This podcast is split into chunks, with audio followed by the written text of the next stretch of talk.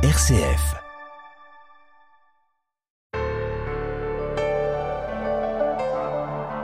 Dimanche dernier, nous célébrions le Christ roi et nous avons essayé toute cette semaine de lui laisser plus de place pour qu'il soit le roi de notre vie, le roi de notre cœur.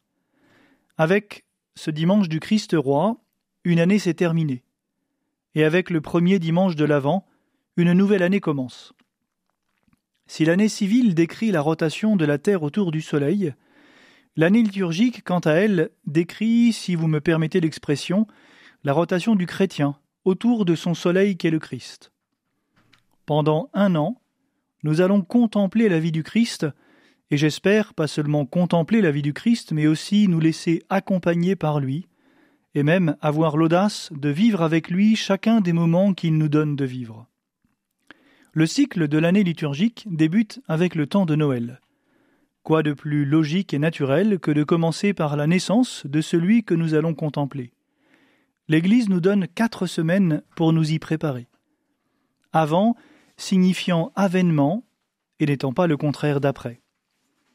Pendant l'avant, le chrétien se prépare à l'avènement ou aux avènements du Christ.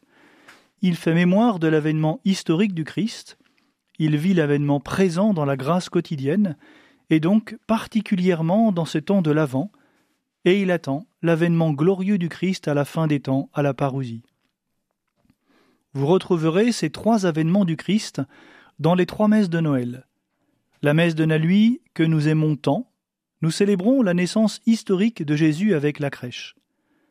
Le matin, à la messe des bergers, messe bien méconnue, nous célébrons l'avènement dans la grâce du quotidien, avec la grâce de cette rencontre de Jésus avec ces petits que sont les bergers. Et à la messe du jour, nous célébrons l'avènement dans la gloire, avec la lecture du prologue de Saint Jean. Pour déployer la fête de Noël, il y a les quelques jours après Noël où nous pouvons méditer sur ce grand mystère de l'incarnation. En Jésus, la divinité s'est alliée l'humanité, en Jésus, Dieu et homme ne font qu'un. Le temps de Noël se poursuivra avec l'Épiphanie, cette rencontre magnifique avec les mages, et se terminera avec le baptême du Christ au Jourdain, fête que je prendrai le temps de vous expliquer en son temps.